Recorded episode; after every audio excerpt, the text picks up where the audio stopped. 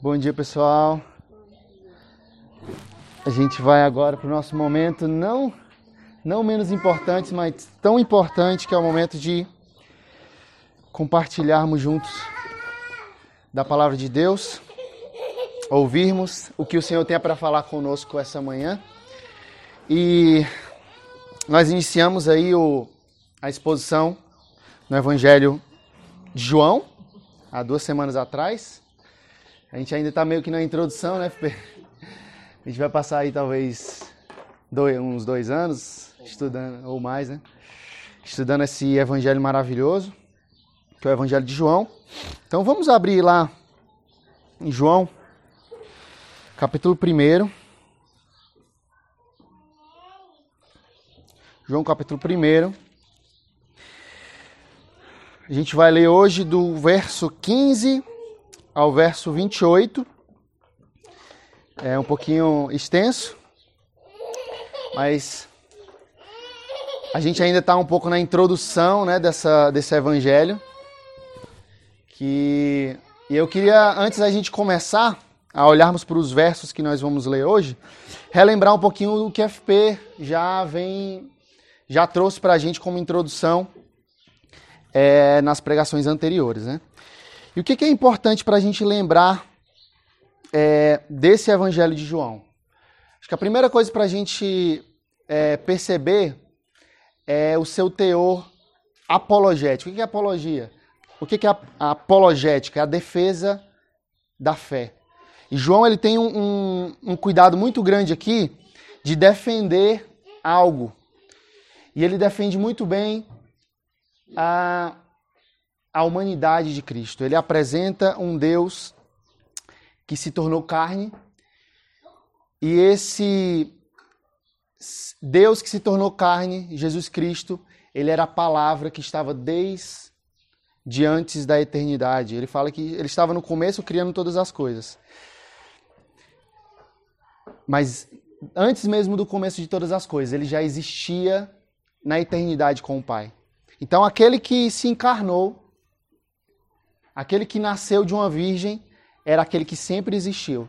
Ele não era apenas um ser humano qualquer, mas ele era Deus 100% e 100% homem também. E esse João, aí é, é interessante a gente lembrar de João, o, o, o discípulo amado de Jesus, que ah, ele escreveu também a primeira carta de João lá no finalzinho do Novo Testamento, ele escreveu algo que faz um paralelo muito, muito legal com esse evangelho, principalmente o início do evangelho. E ele começa a carta lá, 1 João, capítulo 1, verso 1. Ele fala: O que era desde o princípio, o que ouvimos, o que vimos com os nossos próprios olhos, o que contemplamos e as nossas mãos apalparam a respeito do Verbo da vida, da palavra da vida. E é interessante que, Jesus, que João escreve essa carta, assim também como o evangelho de, escrito por ele, uh, num contexto de negação do Senhor Jesus. Existiam grupos que negavam Jesus, tanto como Deus como homem. E existia algo que era um, o FP falou isso semana passada, que era um tipo de construção daquilo que no segundo século se tornou o gnosticismo. E os gnósticos eles acreditavam o quê? Que matéria é má e que Jesus ele não não era um não, ele era, eles acreditavam na divindade do Senhor. Eles acreditavam que Jesus ele era divino, mas eles não acreditavam que Jesus era um ser humano. Por quê? Como que Deus, que é perfeito, santo, pode então tomar forma de homem. Aquilo que é mal, carne. Então eles acreditavam que isso era impossível. Então eles diziam: Jesus é divino, mas ele não é um. Ele é tipo. Como se fosse um fantasma ali, né? Ele não era. Era talvez um ser mais angelical, assim. Não era alguém que tinha uma carne de verdade. Ele aparecia, mas não é. E aqui. Ah, no, tanto no primeiro capítulo do Evangelho de João, quanto na primeira carta, João ele fala assim: Ei, a gente viu ele, a gente viu com os olhos, as nossas mãos apalparam, ele era real, ele era carne. Carne como nós somos carne, ele era igual a nós. Ele tinha osso como o Jack tem osso, carne como a Thaís tem carne, ele era como nós. E João ele está querendo aqui defender uma verdade fundamental do cristianismo, que é o quê? Jesus ele não é só Deus. Ele é homem também. E não era, ele é. Ele ressurgiu dos mortos e continua hoje à direita do Pai como homem, 100% homem, 100% Deus. Claro que com um corpo glorificado. Mas era um homem verdadeiro. Então, o que, João escreve aqui nesses primeiros versos do Evangelho de João é uma defesa dessa verdade fundamental, de que, Senhor, que nosso Senhor Jesus, ele é homem, ele é Deus homem, é Deus encarnado, é o Emanuel, é o Deus conosco. É, então a encarnação de Jesus e essa defesa de João aqui é o céu tocando a terra. É Deus, é, devia ler até uma expressão ontem num livro que eu estava lendo, ah, que o autor fala, eu esqueci o nome do autor, mas ele fala que é isso, né? É o céu tocando a terra e, e Deus beijando a humanidade através do nascimento do Senhor Jesus. E outro ponto importante também que a gente vê todo, no, em todo o Evangelho de João é a, a ênfase que João dá a, ao confronto que Jesus tinha com relação aos fariseus aos judeus. Ele coloca, João ele coloca muito bem aqui aqueles judeus como oponentes de Jesus. Eram homens que se diz, eles eram mestres da lei, conhecedores da lei, conhecedores do, do, do, do Antigo Testamento. Eles tinham assim, eles podiam te citar versos de cabeça, porque eles eram extremos, extremos conhecedores da, da lei do Senhor. Eles criam de maneira concreta que essa lei que eles tanto conheciam dava base para os argumentos dele, inclusive os argumentos de negar Jesus. Ou seja, eles negavam Jesus, eles não acreditavam que aquele cara ali, que se dizia ser o Messias, eles negavam que ele era o Messias. Eles não acreditavam, não, não você não é o Messias. E eles acreditavam que o que dava base para eles, para isso, era a lei. Só que o que João mostra muito claramente para nós é que Jesus Cristo, e aqui a gente vê no princípio era o Verbo, e o Verbo estava com Deus, e o Verbo era Deus. Ele mostra que negar a Jesus Cristo é negar o Verbo de Deus. Ou seja, negar Jesus Cristo é negar a lei, é negar a palavra de Deus. E você negar a palavra de Deus, você nega o Pai. Então, como você pode dizer conhecer o Pai e ao mesmo tempo negar a própria palavra que se encarnou? O Evangelho encarnado, né? O nome da nossa série de sermões. O Evangelho encarnado. Então, se você nega Jesus Cristo, você nega, você rejeita o Pai. Jesus diz aos judeus, lá no capítulo 5 de João mesmo, verso 39, se você quiser ver, vocês estudam cuidadosamente as Escrituras, porque vocês pensam que nelas vocês têm a vida eterna. E são as Escrituras que testemunham a meu respeito. E aí ele segue, é pouco depois ele fala: Se vocês crescem em Moisés, vocês creriam em mim, pois ele escreveu a meu, a meu respeito.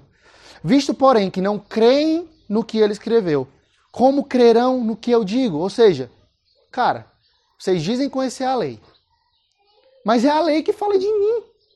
A lei, se você ler o Antigo Testamento, a gente vai ver isso um pouquinho mais na frente, ela fala de mim, ela já testifica de mim. Então, se você ah, nega a lei, se você diz conhecer a lei de Deus e me nega, tem alguma contradição aí. Tem alguma contradição.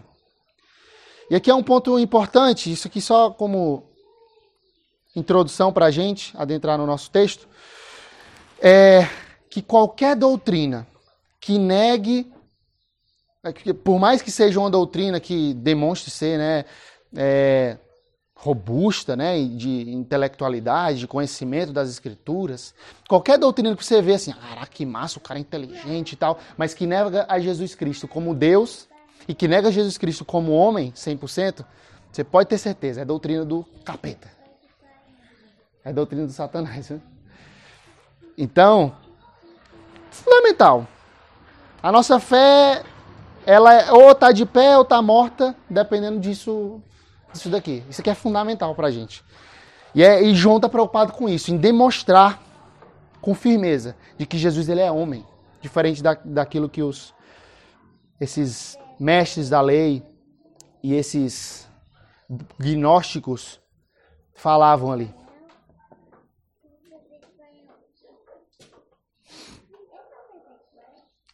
É interessante que esses, esses conhecedores da lei, esses mestres, esses fariseus que, que a gente encontra em todo o Evangelho de João, eles eram os caras que diziam, que julgavam que aqueles judeus que tinham se convertido ao cristianismo, eles não eram, é, eles estavam desonrando, na verdade, blasfemando contra o verdadeiro Israel, contra Deus e contra o verdadeiro Israel. E João ele mostra que é o contrário, que o verdadeiro Israel, o verdadeiro povo de Deus, eram os judeus convertidos. Vocês estão entendendo? Ah, os mestres da lei diziam que os judeus que tinham, se, que tinham crido em Jesus e se convertido ao cristianismo eram é, traidores, que eles não estavam honrando Israel. Mas João ele quer afirmar o, o contrário, de que os verdadeiros os verdadeiros, é, os, a, a, o verdadeiro Israel de Deus, os verdadeiros honradores do Senhor Deus verdadeiro, do Deus de Israel, eram aqueles que tinham se convertido e, conheci, e, e crido em, no Senhor Jesus Cristo. Esses eram o verdadeiro povo de Deus. E aqui a gente encontra muito claramente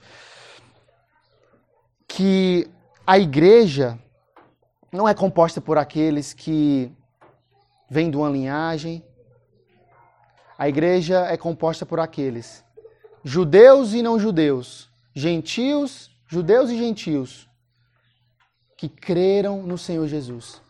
E a gente tem uma comunidade aqui que tem gente de todo lugar. Quem que é judeu? Ninguém que é judeu. Nós cremos no Senhor Jesus. Isso nos faz ser o Israel de Deus real.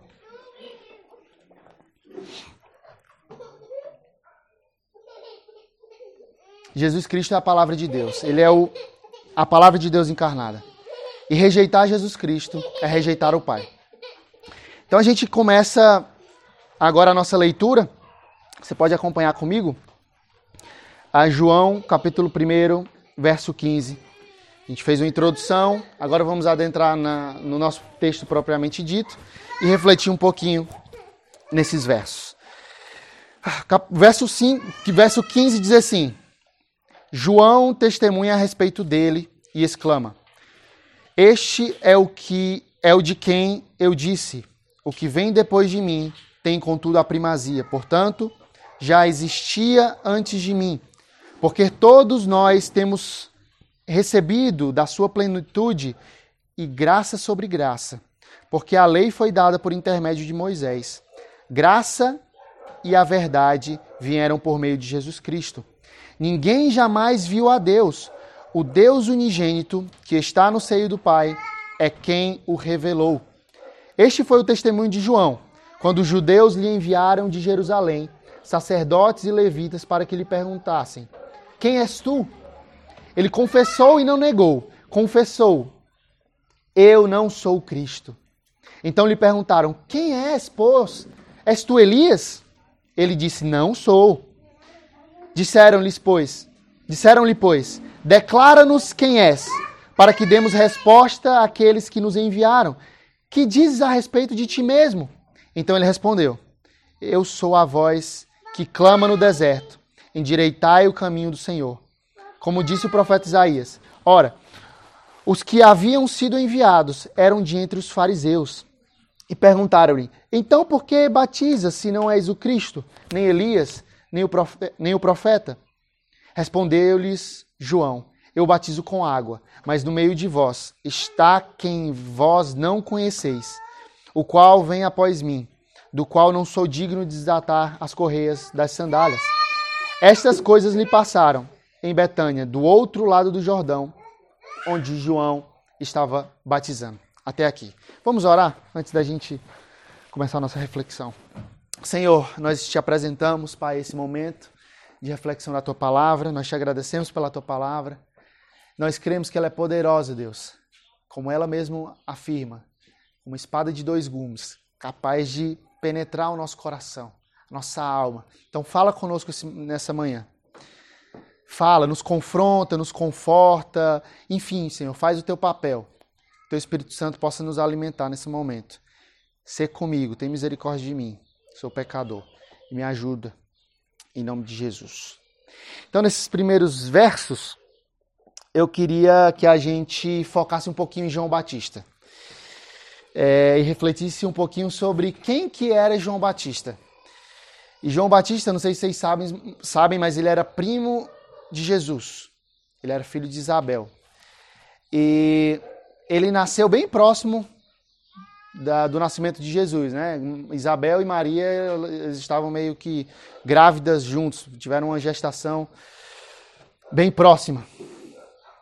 E eu gosto de lembrar é, daquela, daquela, daquela, daquela história narrada por Lucas, em que João Batista, na barriga de Isabel, ele se estremeceu. Lucas escreve que ele se estremeceu quando Maria chegou grávida. Ele se estremeceu, ele, é como se a criança tivesse sentido a presença de Jesus ali. A, a, a, é, a mãe do nosso Senhor chegando e ele, né, se balançou e a palavra e João, Lucas ele ele deixa claro ali que Maria, é, Isabel se encheu do Espírito Santo. É muito legal isso. Sabe por que, que é interessante? A gente é uma comunidade aqui, a gente escuta aqui a barulheira, né, as crianças gritando e tal. A gente, o Senhor nos deu a graça de sermos uma comunidade que temos muitas crianças. Eu acredito que à medida que vai crescendo, à medida que os solteiros vão casando, Vai ter mais crianças do que adultos. As, as crianças vão ter que discipular nós. Não, brincadeira. É, e aí, na nossa sociedade, na sociedade que a gente vive, isso é bênção ou maldição? Aqui é uma pergunta idiota, né? Mas a gente vive num, num, num contexto social em que hoje filhos são rejeitados, assim. As pessoas preferem ter, ter um shih tzu, né? Do que ter filho. Eu tenho shih tzu. E as pessoas não querem ter filhos. Tem países aí que tá quase pagando. Vem pra cá, vem, vem ter filhos aqui, vem ter gente aqui. Que o pessoal não quer ter filho. E a gente tem a graça de, de termos uma grande bênção do Senhor, que é sermos cheios de filhos. Isso aqui, né? Essa barulheira, assim, né? A gente fica um pouco disperso e tal, mas é a bênção do Senhor. A gente tem que olhar para isso e, e sermos gratos ao Senhor. O salmista, Salmo 20, 127, diz assim: Os filhos são herança do Senhor, uma recompensa que ele dá como flecha nas mãos do guerreiro são os filhos nascidos na juventude. Como é feliz o homem que tem sua aljava cheia deles. Então, filhos são bênção. A gente não pode subestimar os nossos filhos. A gente não pode subestimar a, a capacidade deles de amarem a Jesus também. Não podemos subestimar. Eles são pecadores. Sim, os nossos filhos são pecadores. Eles nascem em pecado. Eles têm a, a herança, que a gente chama de herança adâmica. Eles já nascem culpados diante de Deus. Eles são culpados diante de Deus. Eles precisam da misericórdia de Deus, assim como nós precisamos da misericórdia de Deus. Nós precisamos, eles precisam da graça, assim como nós precisamos da graça de Deus.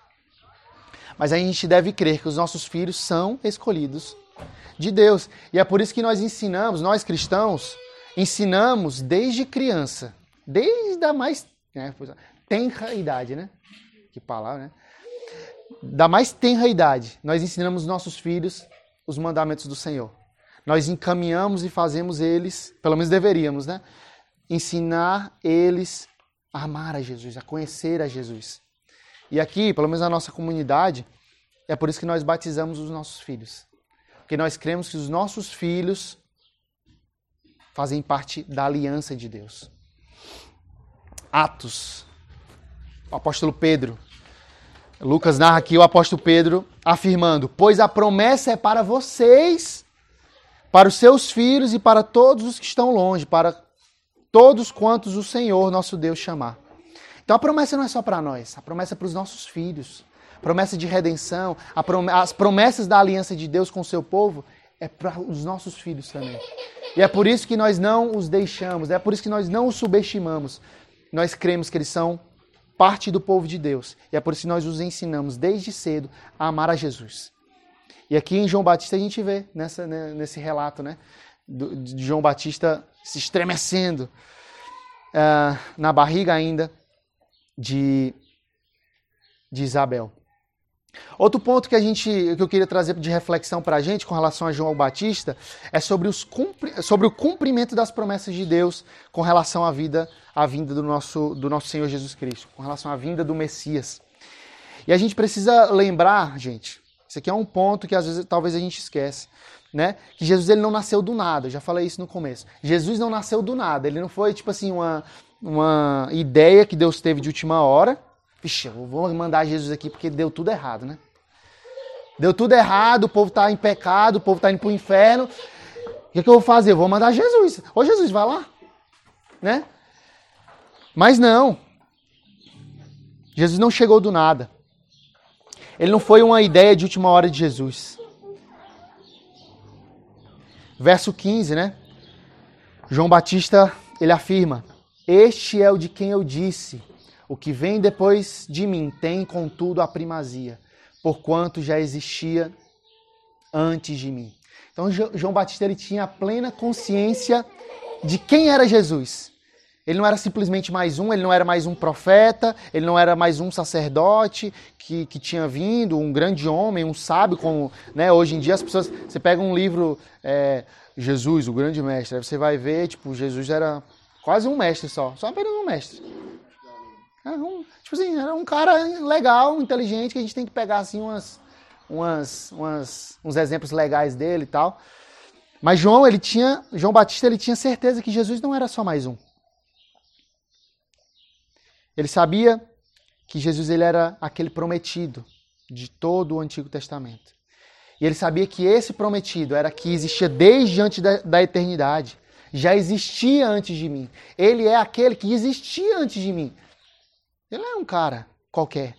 Ele é Deus. Ele é aquele que havia sido prometido. E é por isso que lá no verso, você pode ver, no verso 23, ele cita Isaías. Ele cita o profeta Isaías que tinha profetizado a respeito do Messias há 700 anos antes de Jesus nascer, cara. E ele reconhece, João Batista, aqui de quem que Isaías estava falando? Isaías estava falando de João Batista, dele mesmo, e Isaías estava falando do Senhor Jesus. E ele se viu nesse papel daquele que iria preparar o caminho para o Senhor. E ele fala: Eu sou a voz do que clama no deserto, endireitai o caminho do Senhor, como disse o profeta Isaías. Então você vê, João Batista ele tinha plena consciência de que Jesus era aquele prometido. Ele era o Messias. E uma coisa que, né, nessa questão de João Batista, que eu queria trazer da nossa reflexão hoje, é sobre essas promessas que nós encontramos em todo o Antigo Testamento com relação à vinda da, a, do Verbo, desse Verbo que se encarnou, Jesus Cristo. E a gente vê a primeira promessa, não sei se vocês lembram, qual foi a primeira promessa com relação à vinda do Salvador. A gente encontra lá em Gênesis, no Éden ainda. Gênesis 3, não precisa abrir. Gênesis 3, verso 15. Depois da queda, aí Deus vem para a serpente e fala: Ó, vou colocar inimizade entre ti e a mulher, entre ti e o descendente dela. Você vai até machucar. Eu estou falando com as minhas palavras, tá? Você vai até machucar o calcanhar do descendente. Mas ele vai pisar a tua cabeça. Ou seja, você, você vai até machucar, ou seja, apontando para o sofrimento que Jesus teve na cruz do Calvário. Você vai machucar ele, machucadinho aqui. Mas ele vai pisar na tua cabeça, ele vai te vencer. E ele vai te. Ele vai vencer a morte. Ele vai te destruir. Então você vê Deus no Gênesis já prometendo um Salvador para a humanidade caída e pecadora. Aí a gente encontra a primeira promessa com relação ao nosso Senhor Jesus. Ah, até eu parafraseei aqui, mas anotei aqui. Porém, inimizade entre você e a mulher, entre a sua descendência e o descendente dela. Este lhe ferirá a cabeça e você lhe ferirá o calcanhar. Não para aí. Todo o Antigo Testamento, do começo ao fim, é uma intensa proclamação a respeito do Messias que ia que viria. Era uma intensa proclamação. Eu não sei se vocês lembram do que a gente falou há pouco, o diálogo de Jesus com os fariseus, né? Vocês estudam cuidadosamente as Escrituras porque pensam que nelas vocês têm a vida eterna. E são as Escrituras que e são as Escrituras que testificam a meu respeito. Percebam que Jesus, que Jesus está falando aos judeus justamente isso, que o Antigo Testamento ele testifica totalmente a respeito da pessoa de, dele mesmo. E veja, ó, nesse texto que eu acabei de ler, é, Jesus ele não está falando que as escrituras, tipo assim, incidentalmente falam dele. Ah, aqui ali ah, o Antigo Testamento fala de mim. Ele está falando que são as escrituras. É o Antigo Testamento. Que, é, que era a Bíblia que eles tinham no tempo, né? Não existia Novo Testamento ainda, estava em construção, né? É, o que eles tinham de revelação era o que tinha no Antigo Testamento. E Jesus está falando assim, são as escrituras que testificam ao meu respeito. Jesus está falando justamente isso, que o Antigo Testamento tem um propósito. O propósito do Antigo Testamento não é mostrar guerras, mostrar isso, mostrar aquilo. Não, o propósito do Antigo Testamento é nos mostrar e mostrar para o povo daquela época e nos mostrar hoje também que era uma promessa de salvação para o povo de Deus. Então, quando a gente lê o Antigo Testamento, às vezes a gente, cara, é só lei, velho. É só, é só, tipo, fardo. É só. Quem foi que disse? Talvez a gente está lendo errado. Porque o Antigo Testamento, do começo ao fim, ele é uma sombra. Ele é uma sombra que aponta para a salvação que viria. Para o Verbo que se encarnaria. Nosso Senhor Jesus Cristo. Ele viria. Tudo apontava para o Cordeiro de Deus que tira o pecado do mundo, como o próprio João Batista afirma aqui no verso 29 do primeiro capítulo que estamos lendo. Eis o Cordeiro de Deus que tira o pecado do mundo. Aquele prometido por Isaías, pelos profetas, por Moisés e pelo próprio Deus lá no Gênesis. João Batista tinha convicção disso. E aí, só para a gente perceber.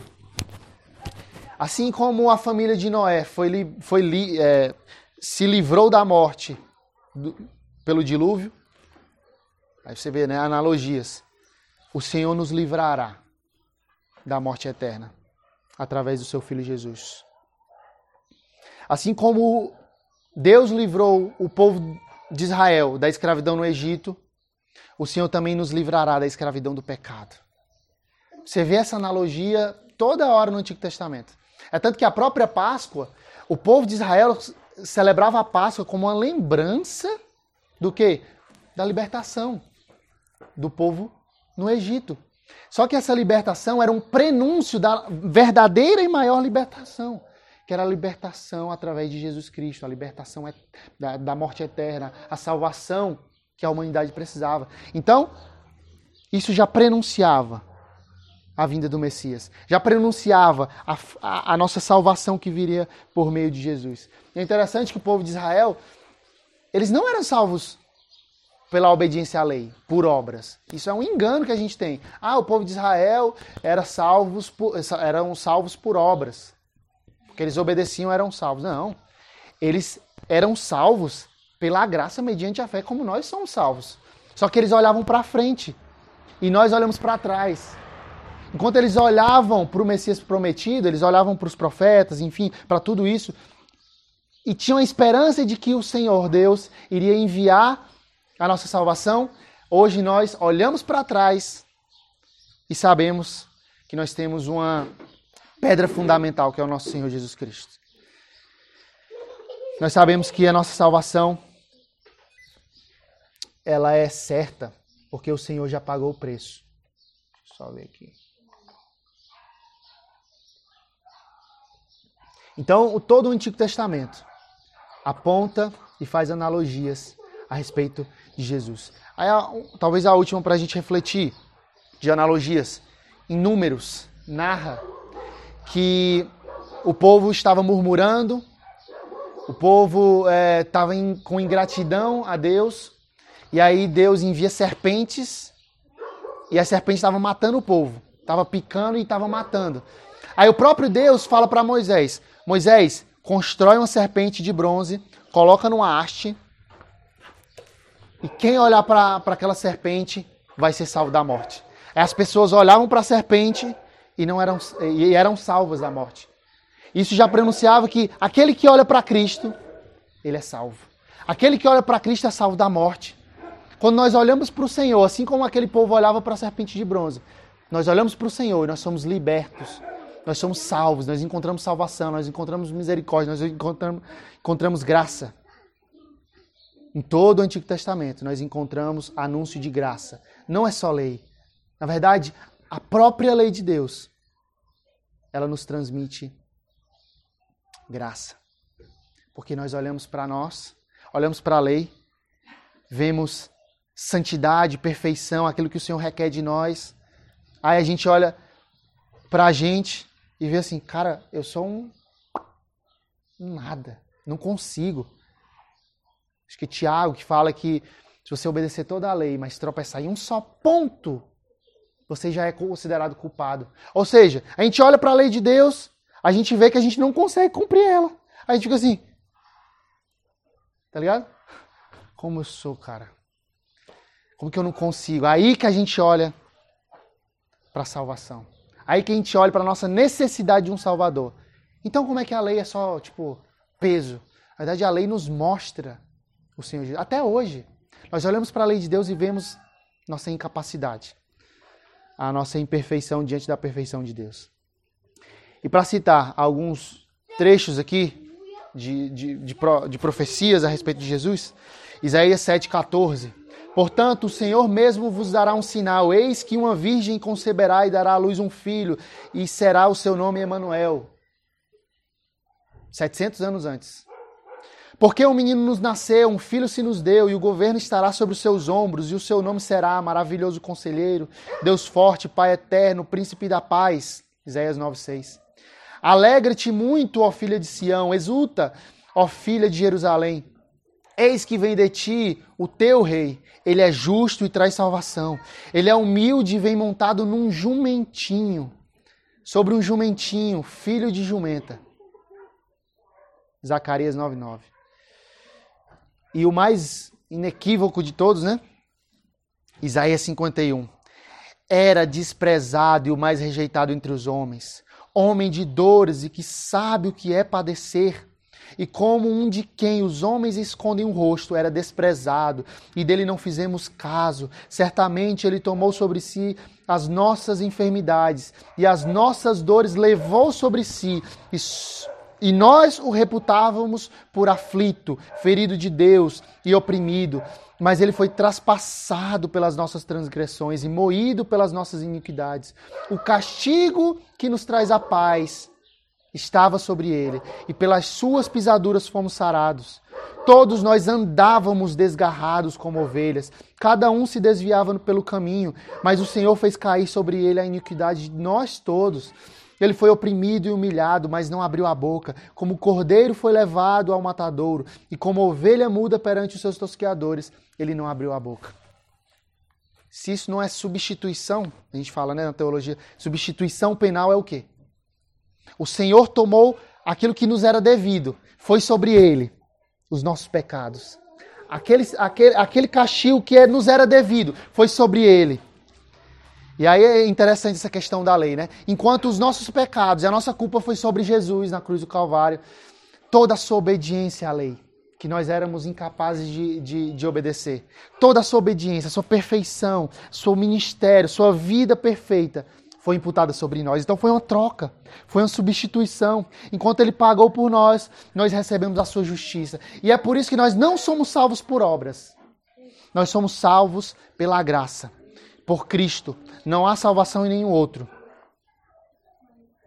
A própria lei de Deus prenunciava o Senhor Jesus.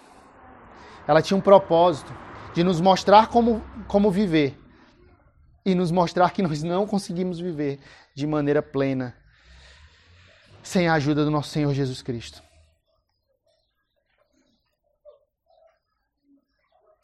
Verso 18. Ninguém jamais viu a Deus. O Deus unigênito que está no seio do Pai é quem o revelou. Nós nunca vimos a Deus. Nem o próprio Moisés pôde vê-lo na sua totalidade. A gente vê isso lá em Êxodo 33, 20. Mas em Cristo, em Cristo, o Deus encarnado, nós temos a expressão suprema da graça de Deus, da glória de Deus. Nós não vimos a Deus, nós não conseguimos ver a Deus. Mas em Cristo Jesus, nós temos a expressão exata e perfeita de, de, de, de Deus o Pai. O amor de Deus é encarnado em Jesus Cristo. A graça de Deus se encarna. E é somente em Cristo que nós podemos conhecer a Deus. Olha que legal. Verso 12. Mas a todos os quantos receberam, deu-lhes o poder de serem feitos filhos de Deus, a saber, os que creem no seu nome. Em Jesus Cristo, e somente em Jesus Cristo, nós podemos conhecer Deus como o Abba Pai. Nós podemos conhecer Deus como soberano. Nós podemos conhecer Deus como o Criador de todas as, todas as coisas. O cara forte, potente, perfeito, incrível, né? Você chega numa pessoa na rua assim e você pergunta: quem é Deus para ti? Ah, Deus é tudo, né? Deus é tudo. A gente pode conhecer Deus como. Só que o problema é a gente conhecer Deus como Pai. Porque a gente precisa de Jesus para conhecer Deus como Pai. É Ele que nos testifica a respeito do Pai. É Ele. Romanos 8, 15. Porque não recebestes o espírito de escravidão, para outra vez estardes com temor, mas receberdes o espírito de adoção, pelo qual clamamos, Abba Pai. Quer dizer, Paizinho. É só em Jesus Cristo que nós podemos conhecer a Deus como nosso Paizinho de maneira bem íntima, né? Porque é em Jesus Cristo, aquele que revelou o Pai para nós, que nós podemos conhecê-lo. E mais do que isso, é em Jesus Cristo que nós somos adotados. Por que, que Jesus é o Filho unigênito de Deus? Como assim, unigênito? É, a gente não é também filho dele? Ele é unigênito porque ele é o único da essência do Pai. Ele é o único que é um com o Pai.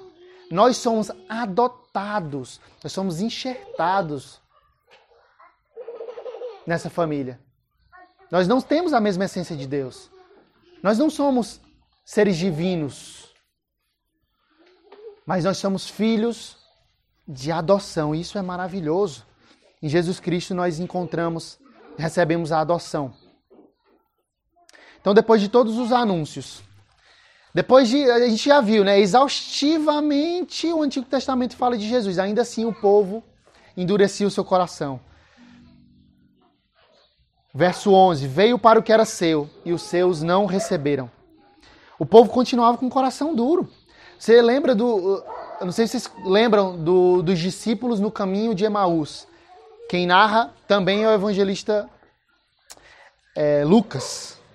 Lucas ele narra é a história de depois da morte de Jesus, dois discípulos estavam voltando para sua casa, eles estavam assim abatidos, tristes.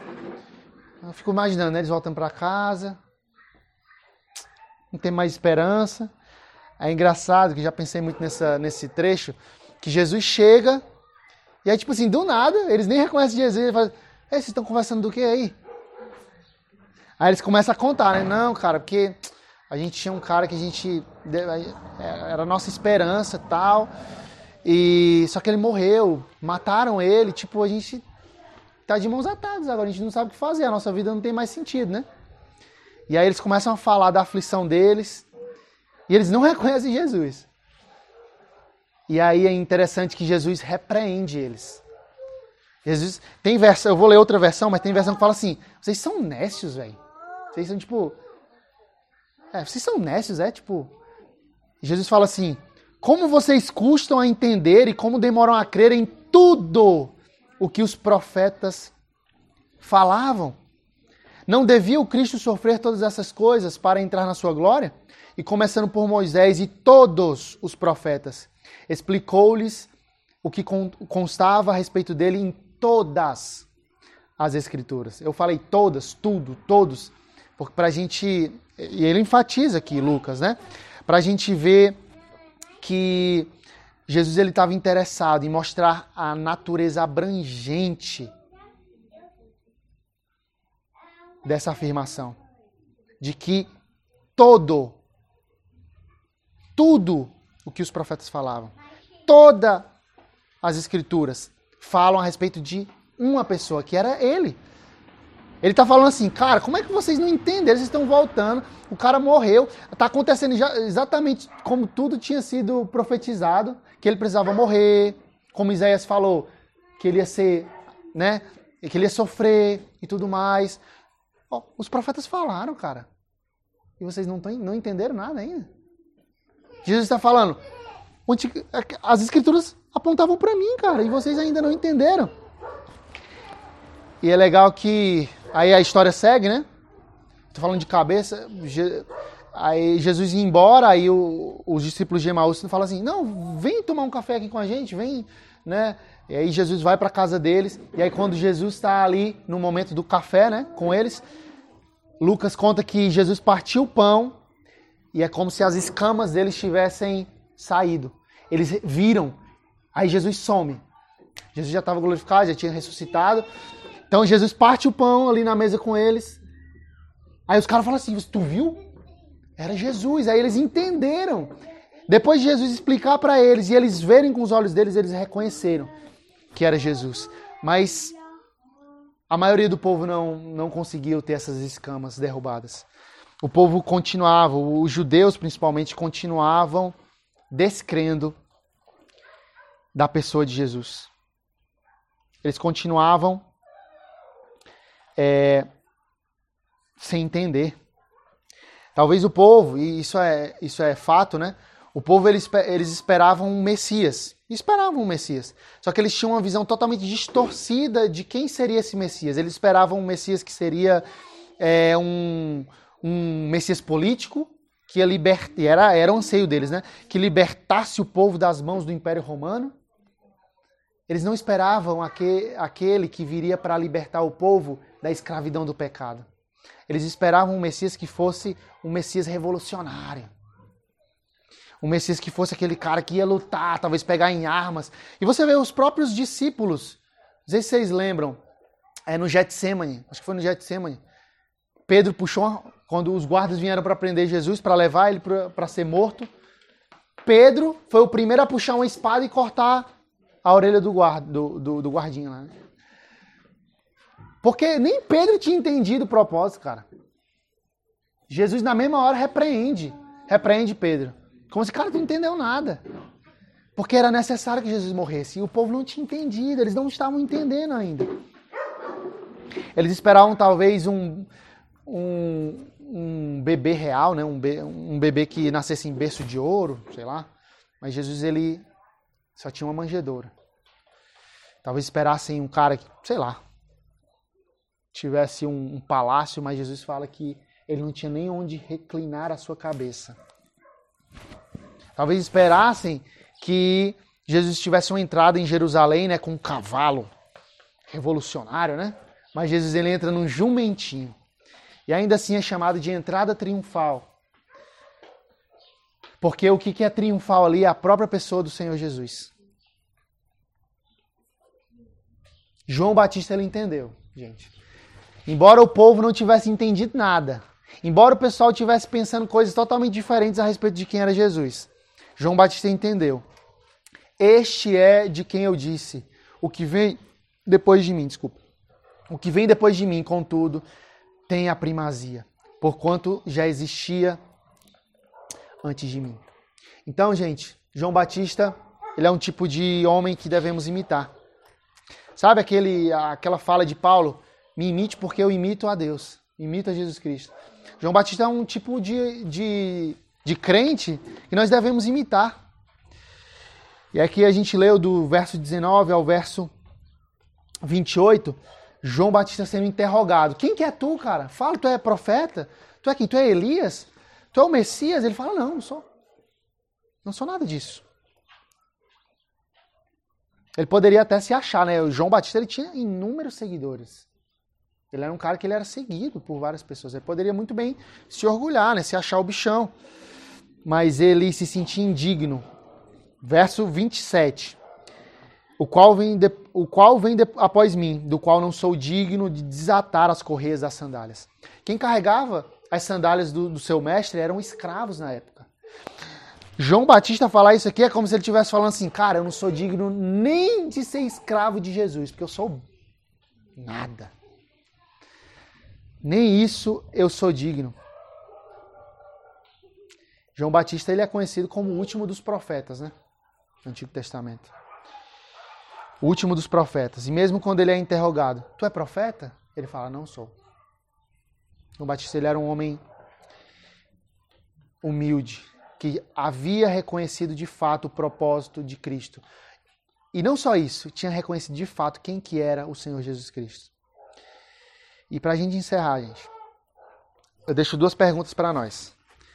Qual é a visão que você tem a respeito de Jesus Cristo na sua vida, no seu coração? Quem é Jesus para você? Ele é só um cara sábio? Não, vou para a igreja porque quero ouvir umas palavras de sabedoria, tá ligado?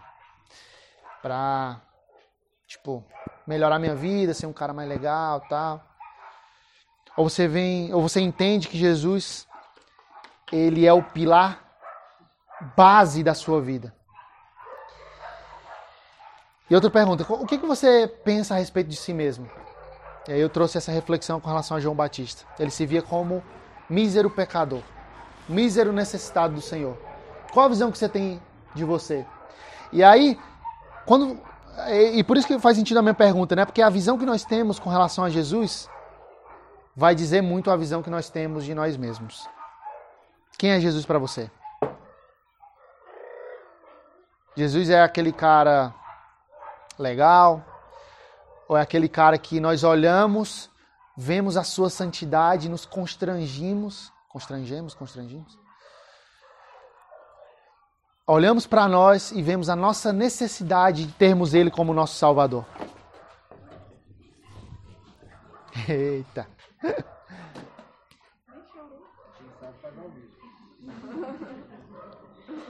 Quem é Jesus para nós? Eu queria orar. Deixa, deixa. Eu queria orar para a gente refletir, continuar refletindo né, na nossa semana a respeito disso. Quem é Jesus para você? Senhor, nós te agradecemos, Pai. Estou rouco aqui, mas estou feliz, satisfeito, porque a tua palavra ela é viva e eficaz. E eu oro, Senhor, para que essa palavra possa ter tocado o meu coração como tocou e ter tocado o coração dos meus irmãos. Senhor, nos faz lembrar de quem é Jesus para nós durante a semana e durante a nossa vida. Quem é o Senhor para nós? O que que nós qual a visão que nós temos a respeito de nós mesmos, Senhor? Não nos deixa, Pai, termos uma visão ensoberbecida a respeito da nossa pessoa. Que nós possamos olhar para Jesus e ver que ele é o modelo perfeito de humanidade. Ele foi o único homem perfeito, Pai. Mas ele não era só um, homem qualquer, ele era o próprio Deus. E ele não era e ele não era apenas Deus, ele é o nosso Salvador. Ele é aquele pelo qual nós estaremos perdidos se não tivermos ele em nós. Se não amarmos a ele. Nos ensina, Senhor, a sermos mais parecidos com o Senhor. E transforma-nos, Pai, cada dia mais. Para que nós cheguemos cada dia mais alcançando maturidade, crescendo em fé, em conhecimento do Senhor. e transformando os, os nossos corações, Deus. Que sejam corações que apontem unicamente para o Senhor Jesus Cristo. Essa é a minha oração. Em nome de Jesus. Amém. Amém. Fazer? Então a gente vai já emendar e já vamos para o nosso momento de ceia. Quer pegar um violãozinho? Ah, tá, padrão, um som. Deixa eu só